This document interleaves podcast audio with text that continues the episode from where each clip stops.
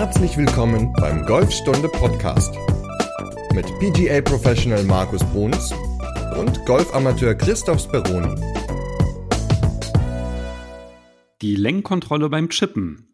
Darum geht es in Folge 78 des Golfstunde Podcasts. Und wie immer mit dabei der Markus. Moin. Genau. Moin, Chris. Na, alles gut gegangen die Woche beim Turnier? Ja, so mittel. Die Vorbereitung war super. Okay. Ja, man soll ja nur das Positive hervorheben, ne? Ja, man soll immer die positiven Dinge aus etwas herausnehmen und die negativen für sich behalten und dann daran arbeiten, dass die auch positiv werden. Ja, ja Vorbereitung haben wir zusammen gemacht. Ne? Vorbereitung war richtig klasse. Ja. ja, schön. Und da hast du ja auch die, haben, sind wir die Löcher ja einmal durchgegangen in Stolpe und hast ja auch einen Plan gemacht, aber so hundertprozentig ist der ja nicht aufgegangen. Ne? Ja, es ist ja oftmals so bei Plänen, dass die dann nicht funktionieren, wenn es in die Umsetzung dann geht. Aber es hat mir tatsächlich geholfen. Wir hatten ja eigentlich auch überlegt, ob wir da eine Folge draus machen. Hatten wir dann aus Zeitgründen dann doch nicht gemacht. Da waren wir nämlich irgendwie dann so ganz erschrocken. Oder ich glaube, du warst eher so erschrocken, dass das Turnier dann schon irgendwie anstand. Und dann hatten wir uns ja ausgetauscht wegen der Platzstrategie. Und ja, das hat mir ganz gut geholfen. Also ich kann es ja vielleicht mal zusammenfassen, wie der Plan war. Und zwar hatten wir das so gemacht, du hattest mir so ein paar Hinweise geschickt ähm, zu den einzelnen Bahnen und daraufhin habe ich mir die von der Internetseite die Grafiken kopiert von den Bahnen und habe dann halt im Grunde rückwärts gerechnet. Und zwar habe ich halt versucht, mir das die Bahn so einzuteilen, dass ich so mit meinen Lieblingsschlägern immer spielen kann. Und zwar so Annäherungen so aus 100 Metern mag ich. Alternativ ist halt auch so ja so 30 Meter okay. Und ich mag halt total vom Fairway die Schla Schläge mit dem Hybrid. Und das ist dann halt immer so, ja, 140, 150 Meter ungefähr. Und dann habe ich halt versucht, immer so rückwärts zu rechnen, immer so geguckt, hm, wie lang ist die Bahn? Also kann ich irgendwie, wenn es jetzt zum Beispiel ein Paar 3 war, das total gut verteidigt war von Bunkern und von Wasser, da habe ich dann halt immer versucht, ja, dann so offen mit einem 30-Meter-Chip ähm, den, den ersten Schlag zu spielen, dass ich dann halt im Grunde mit einem zweiten aus 30 Metern chippen kann. Beziehungsweise bei den längeren Bahnen habe ich dann halt immer so rückwärts gerechnet 100 Meter und äh, wo ist denn so eine sichere Zone und habe mir das so eingeteilt, habe mir dann die Landezonen so markiert, habe dir das auch nochmal geschickt und das hatte dann ja auch aus deiner Sicht gepasst, aber ich habe leider meine Landezonen nicht getroffen. Also, aber jetzt bin ich ja doch beim Negativen. Also ich habe ziemlich viele Bälle verloren. Ja, gut, aber wie du schon sagst, also so ein Plan geht ja seltenst auf. Ich meine, dann ist es wirklich die perfekte Golfrunde, aber immerhin so eine Vorbereitung ist ja grundlegend schon mal ganz wichtig, wenn man nicht vorher eine Einspielrunde gemacht hat, sich das einfach mal im Internet anzugucken, die Löcher ganz in Ruhe, sich dafür auch mal ein Stündchen Zeit zu nehmen und dann einfach, ja, wie du auch schon gesagt hast, das mal rückwärts zu gehen und nicht zu sagen, okay, ich schlage überall einen Driver ab, sondern ich suche mir auf paar Fünflöchern zum Beispiel Situationen, wo ich meinen Lieblingsschläger ins Grün schlagen kann. Also, ne, wenn ich jetzt nicht hinkomme mit dem zweiten oder mit dem dritten, dass ich dann einfach versuche, den Ball so abzulegen, dass ich zum Beispiel so einen, so einen 70-Meter-Pitch mache. Dafür brauche ich meinen Pitching-Wedge oder meinen Sandwedge irgendwie so. Und dann rechne ich von da an das Loch dann halt nach hinten weg. Und das ist, glaube ich, eine ganz gute Idee für jeden, um einfach sich besser auf ein, ein, eine Turnierrunde vorzubereiten. Also wenn man das Ganze natürlich leistungsintensiv sieht, dann ähm, ist das schon sehr, sehr gut. Na, was auf jeden Fall gut war, ich, ich habe wirklich, habe nur ein Fairway getroffen. Ne? Also das war ganz furchtbar. Also auf einer Bahn hat es echt gut geklappt, der Plan. Da war dann nur das Problem, dass ich dann vier Putts benötigt habe. also das war wirklich irgendwie mit dem dritten auf dem Grün, dachte, oh, jetzt, jetzt wird's hier was. Und ja, hat dann nicht ganz so geklappt. Aber was halt wirklich gut war, war, wenn man halt die Schläge verfehlt hat, dann trotzdem so zu wissen, da ist meine Landezone und da versuche ich auch wieder zurückzuspielen, damit es wieder regulär weitergeht. Und das hat dann halt doch sehr geholfen, dann nicht irgendwie solche verrückten Schläge zu machen. Aber naja, klar. Hm, da muss natürlich dann auch die Präzision dann halbwegs ähm, passen, aber ja, ich werde das, glaube ich, jetzt auf jeden Fall öfter machen. Aber wir werden dafür auch noch eine ganze Folge spendieren, nämlich Der Philipp, der hat sich gemeldet mit einer Sprachnachricht und der hat nämlich genau gefragt, wie sieht denn das so aus, Strategie auf dem Platz, habt ihr da so Tipps, wie man so ein paar Vier einteilt und so weiter. Und da werden wir dann in Folge 79 drüber sprechen. Genau, dann hast du jetzt das Ende dieser Folge schon vorweggenommen und wunderbar. Ja, also in Folge 79 geht es halt um die Strategie auf dem Golfplatz, können wir schon mal kurz ansprechen, ähm, wie man sich so ein Loch einteilt, wie man sich vielleicht einen Platz einteilt, welche Schläger man eventuell nutzt und so weiter. Also einfach mal so ein bisschen darüber sprechen, damit jeder, glaube ich, da im Bilde ist, sage ich mal. Siehst du, habe ich gleich auf die Podcast-Folge übertragen, habe ich auch gedacht, ich teile die mal von hinten ein, dass ich dann immer ja. sage, womit wir sonst immer aufhören. Genau. Funktioniert ja auch. Ja, genau. Dann gehen wir jetzt zum Thema und gehen dann nochmal zum Anfang. Oder vielleicht äh, hören wir doch noch mit dem Anfang auf, weil du warst ja am Flesensee. Ja, genau. Ich hatte eine Golfreise an den Flesensee von Donnerstag bis Montag, also fünf Tage insgesamt. Und ähm, die hatten wir über den Newsletter damals schon äh, ja, beworben und es sind auch zwölf Leute zusammengekommen und die Gruppengröße sollte maximal zwölf Leute sein. Und darüber habe ich mich sehr gefreut und habe mit diesen zwölf äh, Personen dann wunderbare Tage verbracht. Wir haben morgens trainiert, zweieinhalb bis drei Stunden, immer so einen speziellen Punkt. Zum Beispiel einen Tag stand Pitchen an und dann haben wir dann im, im Anschluss nochmal so eine halbe, dreiviertel Stunde so ein bisschen langes, lange Schläge gemacht, da ein bisschen Techniktraining, aber da war zum Beispiel der Hauptpunkt Pitchen und so haben wir dann immer die Tage eingeteilt und nachmittags gab es dann immer eine Runde auf dem 18-Loch-Platz und eine Turnierrunde haben wir sogar gespielt auf dem Oberlausitzplatz. Das ist der kürzeste 18-Loch-Platz da am Flesensee. Und das hat allen sehr, sehr viel Spaß gemacht. Wetter war top natürlich. Gut, wenn es jetzt geregnet hätte, hätte es, glaube ich, genauso viel Spaß gemacht. Aber ja, war eine tolle Reise, war eine tolle Erfahrung und ich werde das auch nochmal wiederholen Ende September, Anfang Oktober. Da geht es dann auch nochmal an den Flesensee. Ja, cool. Und du hast ja sogar eine Sprachnachricht zugeschickt bekommen vom Rainer dazu. Richtig, genau. Der Rainer hat noch eine Sprachnachricht geschickt und ja, wir können uns die ja gerne mal anhören. Hallo Markus, ich möchte mich bei dir nochmals für die tolle Golfreise am Flesensee bedanken. Das riesige Golfressort mit den vielen unterschiedlichen Übungsmöglichkeiten war wirklich klasse. Auch der tägliche Wechsel zwischen Vormittagstraining mit der Gruppentherapie und dann nachmittags immer auf einen anderen Platz das Erlernte umsetzen war gut organisiert. Die vielen Trainingsnotizen aus meinem kleinen Heft werde ich ab jetzt immer mit in meinem Golfbag haben. Auf meinen zukünftigen Golfrunden werde ich bei den kurzen Schlägen immer meinen imaginären Handschuh rausholen, um ihn dann unter meinen linken Arm zu klemmen. Und im Bunker immer schön den Sand über die Schulter schmeißen. Also nochmals danke für die vielen tollen Tipps. Liebe Grüße, Rainer aus NRW. Das klingt doch gut. Ja, vielen Dank erstmal dafür, Rainer. Ja, ähm, das waren natürlich so ein paar Insider drin. Ich habe immer gesagt, so, wenn wir so ein Thema besprochen haben, habe ich immer gesagt, so, jetzt machen wir mal eine kleine Gruppentherapiesitzung. Also das fanden sie natürlich immer ganz lustig und ist es ja auch vielleicht. Und dann haben wir halt alle versucht zu therapieren so dass der Pitch zum Beispiel dann besser wird. Also ja, war rundum eine echt super gelungene Woche oder Tage, war ja keine ganze Woche und die Leute waren auch klasse, haben unheimlich viel Spaß gehabt. Ich habe Spaß gehabt und ja, alle sind zufrieden nach Hause gefahren. Und Sand über die Schulter schmeißen, habe ich gehört. Ja, beim Bunker. Dass man halt nicht abbremst unten, sondern versucht halt, ja, sich Sand auf den Schläger zu legen und den dann mit Schwung über die jetzt überlege ich, linke Schulter zu werfen. Ja, auch ein schönes Bild. Ja, nee, ja, so hat man Bilder im Kopf und weiß dann halt am Ende, was man halt zu tun hat. Dass natürlich nicht alles immer funktioniert auf dem Platz im Nachhinein, das ist klar, weil man natürlich auch versucht, alles umzusetzen, aber so hat jeder immer so ein paar Tipps am Tag gekriegt und kann diese dann mitnehmen und dann daran weiterarbeiten. Dann bin ich immer gespannt, welche Bilder du heute mitbringst, wenn es um die Lenkkontrolle beim Chippen geht. Drei Stück.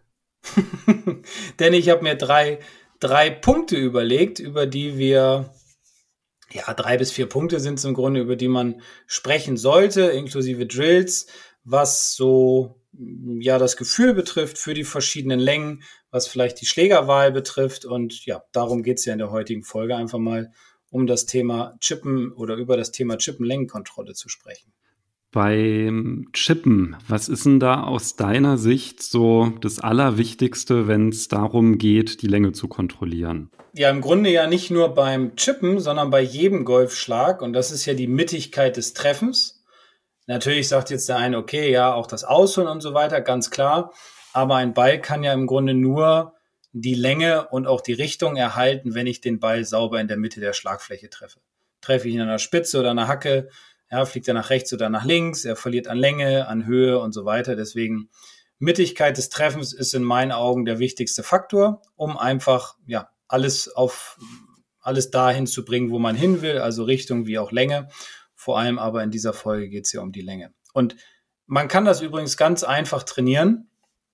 Und ich glaube, wir haben auch in einer vorherigen Folge schon mal darüber gesprochen, ähm, wo es darum ging, Eintreffwinkel und Mittigkeit des Treffens zu trainieren, dass man sich einfach drei Bälle hinlegt und den mittleren trifft. Also das heißt, die Bälle sollten immer so circa ein, anderthalb Ballbreiten zwischen den einzelnen Bällen sollte Platz sein.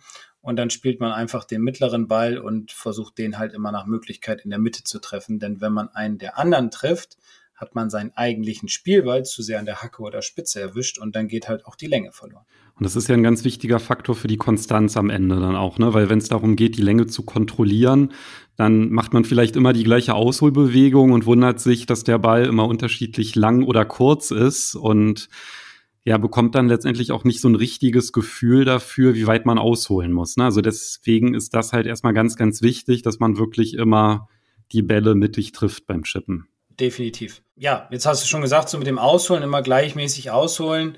Das ist auch natürlich ein ganz wichtiger Faktor für die Längenkontrolle, der so nach dem Treffmoment dann kommt.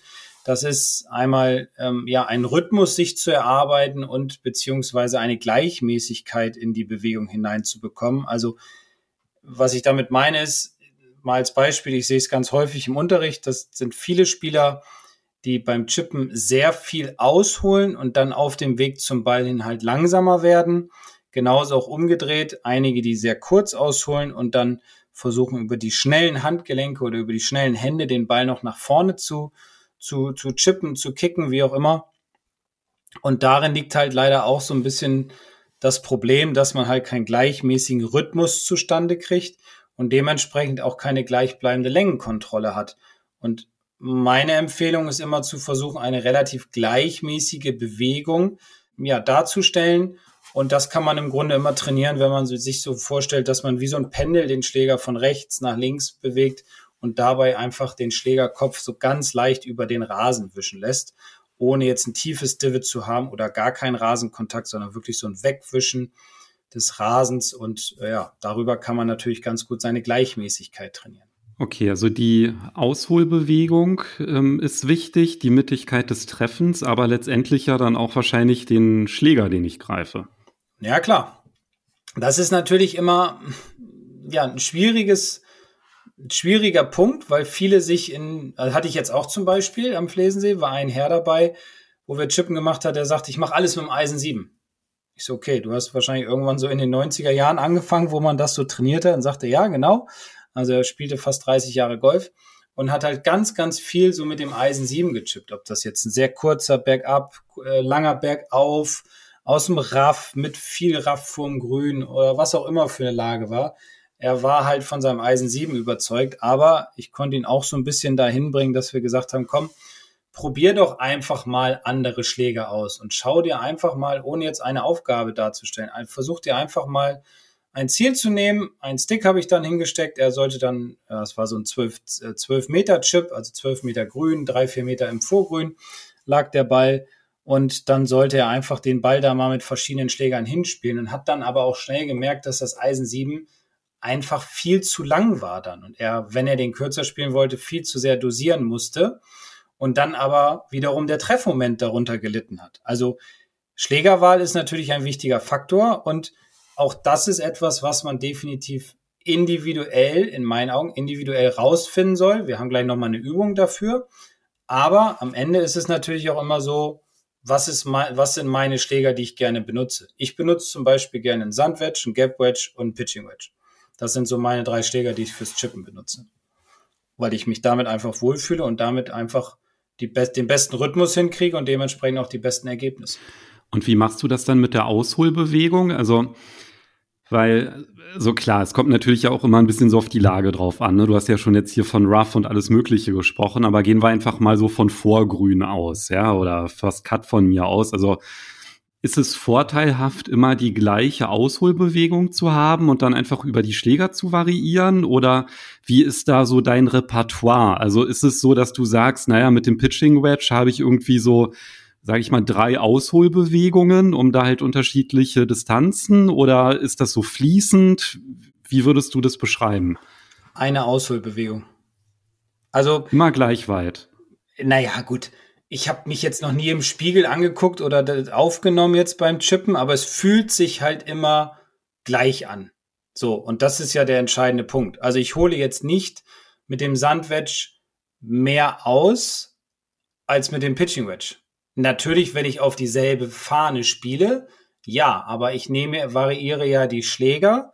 Wo ich darauf achte, ist halt zum Beispiel, dass ich sage, okay, kurz gesteckte Fahne, zum Beispiel bergab, habe vielleicht ein bisschen mehr muss ein bisschen mehr Flug haben beim Chip, dann nehme ich einen Sandwedge. Und wenn ich halt mehr Grün habe, wo ich den Ball rollen lassen kann, dann nehme ich zum Beispiel einen Pitching Wedge.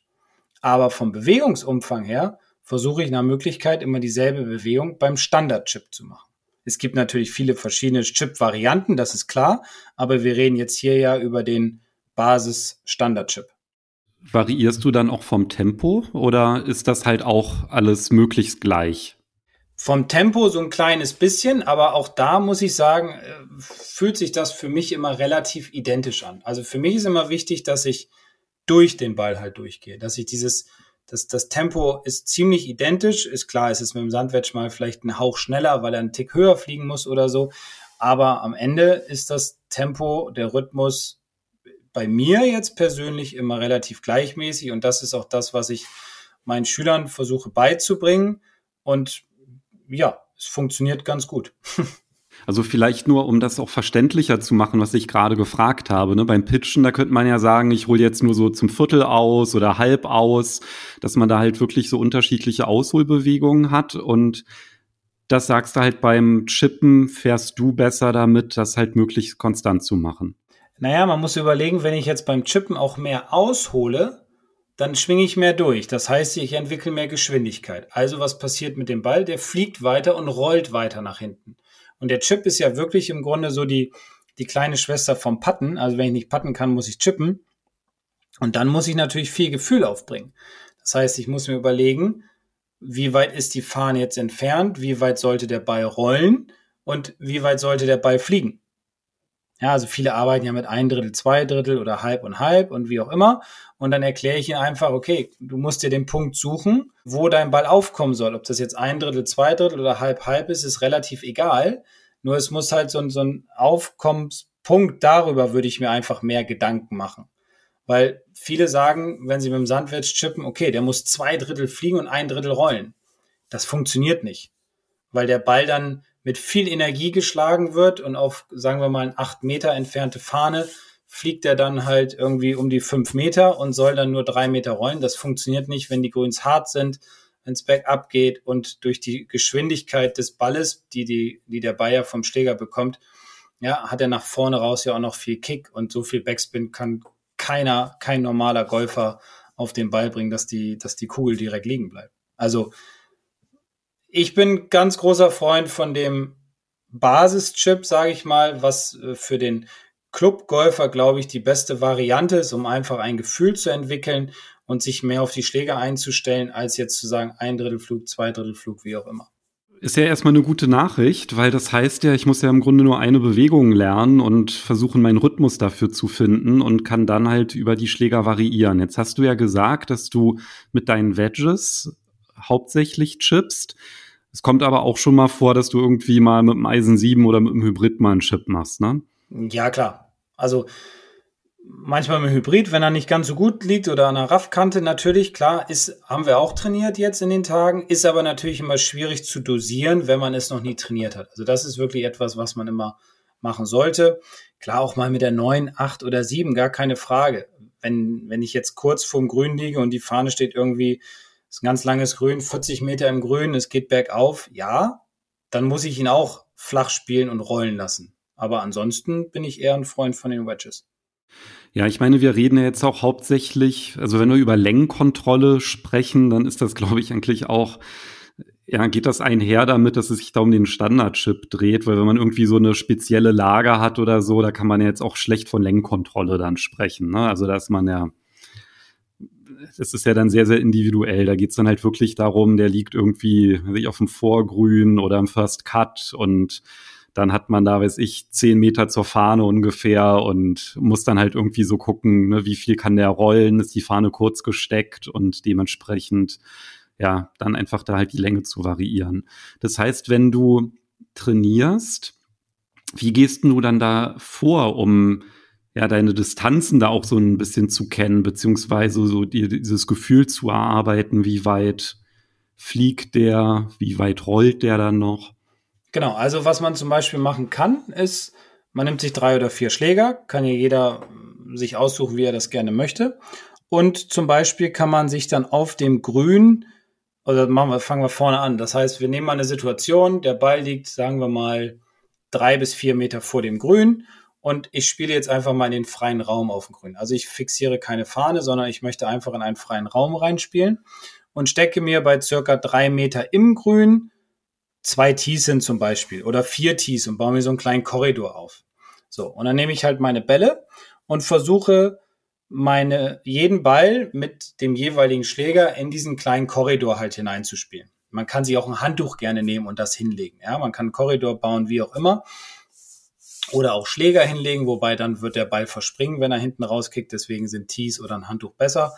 Und dann chippt man den Ball in diesen Korridor rein und sagt, okay, in dem Korridor muss er jetzt aufkommen. Ja, und dann soll er rollen. Und dann guckt man einfach, okay, ich habe mit dem Sandwedge den Bewegungsumfang gehabt, der Ball ist drin aufgekommen und ist danach noch Meter X gelaufen.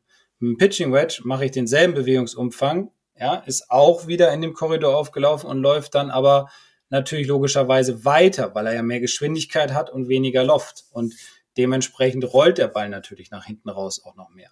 Und dann kann man das natürlich auch mal so ein bisschen abschreiten, wenn man jetzt ganz genau das wissen will, wie viele Meter ist der Ball nach dem Aufkommen noch gerollt. Also das ist zum Beispiel auch eine Übung, die ich auch ganz gerne so im, Mannschaftstraining mache, einfach um ein Gefühl dafür zu bekommen, für das Grün, beziehungsweise für den Rhythmus, für die Gleichmäßigkeit und um festzustellen, okay, ich habe eine Situation, drei bis vier Meter vom Grün, ich muss den Ball zwei, drei Meter im Grün aufkommen lassen. Mit dem Eisen 9 rollt er dann, ich sage jetzt einfach mal zehn Meter, mit dem Pitching Wedge rollt er sieben Meter und mit dem Sandwedge rollt er nur drei Meter. Keine Ahnung, sind jetzt nur Beispielzahlen. Und so kann ich mir ein Gefühl erarbeiten für die verschiedenen Distanzen. Das heißt, einfach mal eine Trainingseinheit, das umsetzen, um dann halt auch die, die Schläger kennenzulernen. Ja, wenn man halt immer, sage ich mal, mit einem Schläger gechippt hat, dann ja, wie mit dem Eisen 7 alle Chips zu machen, dass ja. man dann einfach auch mal sieht, wie verhalten sich denn die anderen auch. Ganz genau. Um da das Repertoire ein bisschen zu erhöhen. Ja, ich würde die Übung nicht auf ein Ziel machen weil dann ist man zu sehr fixiert auf ein Loch oder auf ein Stick oder sonstiges, sondern wirklich explizit nochmal gesagt, in den freien Raum hinein nur darauf achten, dass der Ball in diesem Korridor aufkommt und dann halt die Meter abschreiten, um darüber sich dann halt, wie gesagt, so ein, so ein, so ein Touch zu erarbeiten. Ja, das klingt doch gut. Also was, was man sehr leicht umsetzen kann. Und ich glaube, das hilft dann auch nochmal, einfach halt auch zu schauen, ja, wie weit hole ich denn eigentlich aus beim Chippen und ja, dass man da halt äh, nicht anfängt, da irgendwie mit unterschiedlichen Radien zu arbeiten, sondern halt wirklich versucht, da so eine Konstanz einfach reinzubekommen. Ne? Klar wird man dann unbewusst ein bisschen immer mehr oder weniger machen bei dieser Übung, das ist ganz klar, aber man wird nicht sehr viel ausholen jetzt mit dem Sandwedge oder so, sondern man wird einfach versuchen, über den Rhythmus dann halt und über die Schläger die Bälle da drin landen zu lassen und dann halt zu sehen, wie weit sie nach hinten rausrollen. Genau, und wenn ihr euch noch fragt, ne, wie sieht denn jetzt wirklich ein guter Chip aus, ja, von der Schwungbahn und was machen da die Hände und so weiter, da packe ich auch noch mal in die Podcast-Beschreibung ein sehr, sehr schönes Video von Markus. Und zwar die sieben Faktoren für erfolgreiche Chips. Da wird wirklich alles erklärt, was man technisch beim Chippen beachten sollte. Aber da wollen wir jetzt gar nicht so im Detail drauf eingehen, weil hier geht es ja jetzt wirklich explizit um die Längenkontrolle. Und wo wir gerade schon dabei sind, wir haben tatsächlich auch schon mal eine Podcast-Folge gemacht, nämlich Folge 34, die schwierigsten Lagen beim Chippen. Eigentlich auch erstaunlich, dass wir das zuerst gemacht haben, aber na, ist halt so.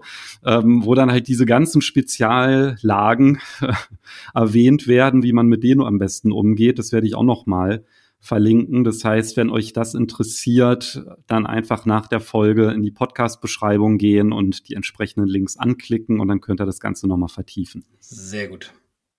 Dann habe ich noch zwei Drills, die ja, einmal so ein Situationsdrill und einmal der Leiterdrill, aber äh, lass uns mal mit dem Situationstrainingsdrill, nenne ich ihn mal, einfach mal anfangen, der auch nochmal hilft, ein ein Gefühl für den Schläger zu bekommen, ein Gefühl für das Roll, nein, für das Flug-Roll-Verhältnis, ja, und natürlich auch für den Rhythmus wiederum. Und das ist auch so etwas, was ich immer empfehle, wiederum nicht auf ein Loch zu spielen, sondern sich im Grün ein, ein Bereich markieren, kann man verschieden groß machen. Ich würde zwei mal zwei Meter sagen, weil ungefähr 1,50 sowas in dem Bereich ist immer ein idealer Putt, um eine gute Chance zu haben, den Ball einzulochen machen wir einfach 50 Zentimeter größer auf zwei mal zwei Meter und dann ist das auch in Ordnung.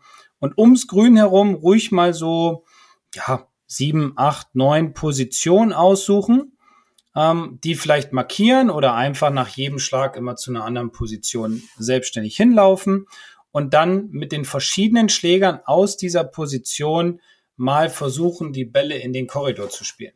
Also zum Beispiel, sage ich jetzt mal, ich lieg nehme mir eine Situation und liege sieben Meter vom Grünen weg. Der Korridor auf dem Grün ist aber so, dass ich ein Backup-Chip habe, habe vor dem Grün noch einen Raffstreifen zum Beispiel und das wäre für mich ein Schlä äh, der wäre die Schlägerwahl im Grunde das Sandwedge, weil der Ball halt einen Ticken höher fliegen müsste, trotzdem noch eine gewisse Distanz überwinden muss, nämlich über das Raff hinweg im Vorgrün oder Grün aufkommen muss und dadurch, dass ich halt relativ viel Loft hier auf der Schlagfläche habe, rollt der Ball halt nicht mehr ganz so schnell nach unten, sondern rollt langsamer. Wenn ich den Schlag zum Beispiel im Eisen 9 machen würde, hätte ich das Problem, weil ich immer den Gedanken habe, der Ball muss ja irgendwo in der Nähe des Grüns aufkommen, weil das Raff würde den Ball ja bremsen, dass er mir dann nach hinten zu weit rausrollt. Ja, und darüber kann man dann auch einfach Längenkontrolle sich erarbeiten, beziehungsweise das Ganze aber auch in eine in Situationen gleich mit reinpacken, die halt auch viel auf dem Platz vorkommen. Finde ich auch ich persönlich finde es eine ganz schöne Übung und dann immer nach jedem Schlag einfach mal die Situation verändern, woanders hingehen, mal bergauf, bergab, wieder links, rechts, Break, wie auch immer, keine Ahnung, da ist ja der Fantasie wieder naja, äh, freie Lauf gelassen. Also da kann man auch ganz schön Situation trainieren, aber natürlich auch vor allem Lenkkontrolle und Rhythmus. Zum Situationstraining fällt mir ein, ich hatte letzten Donnerstag, da war ich gar nicht auf dem Platz gewesen, sondern hatte nur Kurzspiel trainiert, weil ich ja dann am Folgetag das Turnier hatte. Kurzspiel hat dann übrigens auch super geklappt auf der Runde, aber nützt ja nichts, wenn die Langschläge nicht klappen.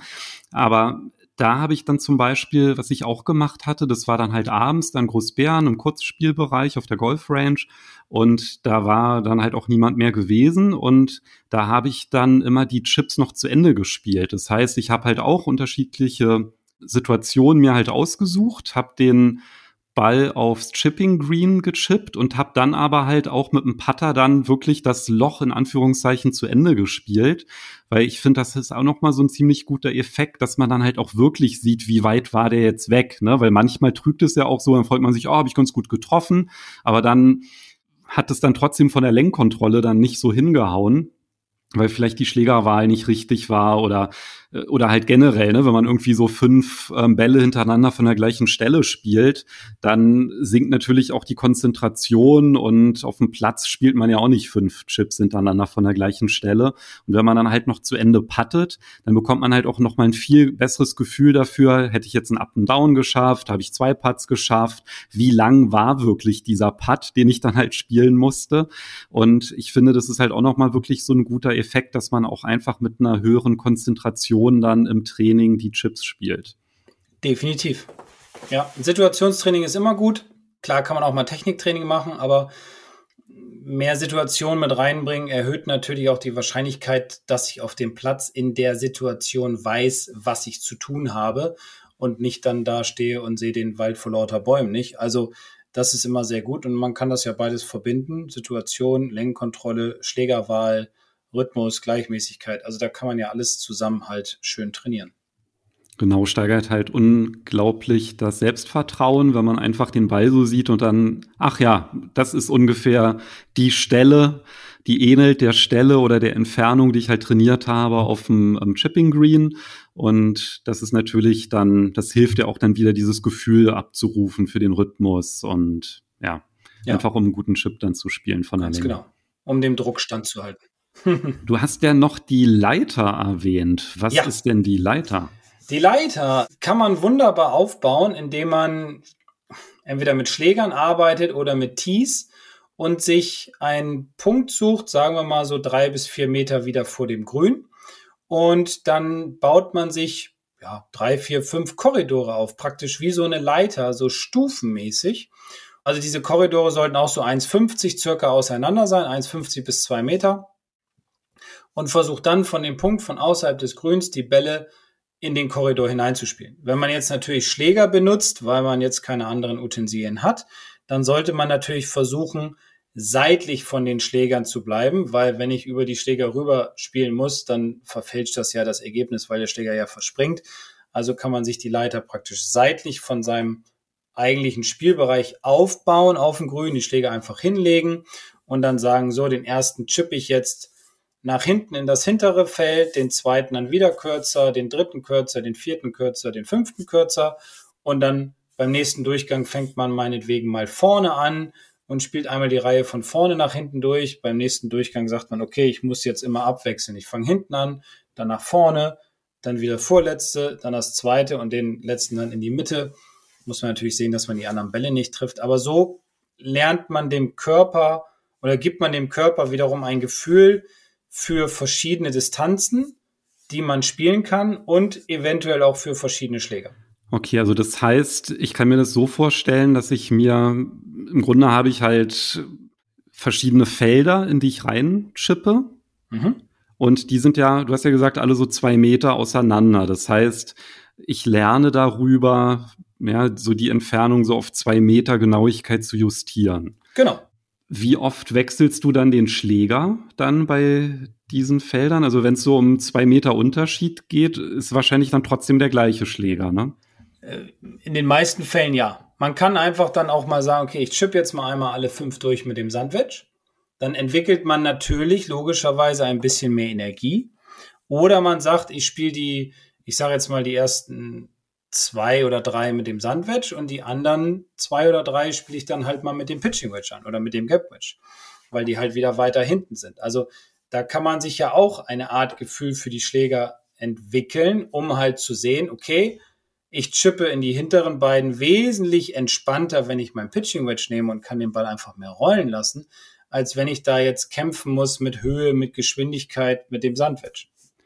Das heißt, dieser Rhythmus, über den wir auch gesprochen haben und die Gleichmäßigkeit und die Ausholbewegung, das ist dann halt schon was, ne, das kriegt man ja nicht zu 100 Prozent immer genau hin, dass man halt immer sagt, es ist jetzt hier wie so ein Uhrwerk. Das heißt, da gibt es halt schon eine gewisse Varianz, aber ab einer gewissen Entfernung fühlt sich das dann halt schon unnatürlich an, wenn man dann einfach mit einem gewissen Schläger und diese Übung, die hilft auch so ein bisschen dabei, vielleicht herauszufinden, ab wann sollte ich denn den Schläger wechseln? Also ab welcher Entfernung ist das halt nicht mehr in meiner natürlichen Ausholbewegung? Ja, genau. Also es wird okay. sich unnatürlich dann anfühlen. Also wenn du auf einmal merkst, okay, mit dem Sandwich zum Beispiel war es vorher relativ natürlich, ich habe einfach nur so hin und her gepennt und jetzt merke ich, dass ich auf einmal meine Handgelenke beim Ausholen sehr viel winkeln muss, weil der Schläger so hoch schwingt, ähm, zum Beispiel jetzt, dann ist es natürlich eine eher unnatürliche Bewegung auf so eine kurze Distanz. Und dann sollte man schon mal versuchen, den Schläger vielleicht zu wechseln.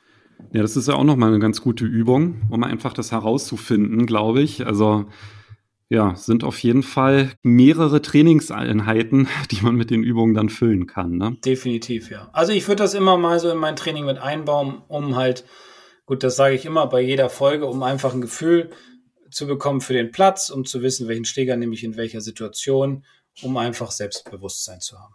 Okay. Das heißt, wir haben jetzt drei Übungen, die wir ganz konkret umsetzen können. Das eine ist halt die unterschiedlichen Schläger kennenzulernen, indem man halt wirklich versucht, in so einen Bereich äh, aufs Grün einfach in den freien Raum zu chippen, um halt auch so zu gucken, wie weit rollen die denn, wenn die äh, da aufkommen, wie verhalten sich die unterschiedlichen Schläger. Dann haben wir das situative Training wenn man von unterschiedlichen Positionen spielt. Und dann haben wir auch noch ja, den Leiter-Drill, wo man halt im Grunde feststellen kann, ab wann sollte man halt den Schläger wechseln, ab welcher Entfernung ungefähr. Genau, genau.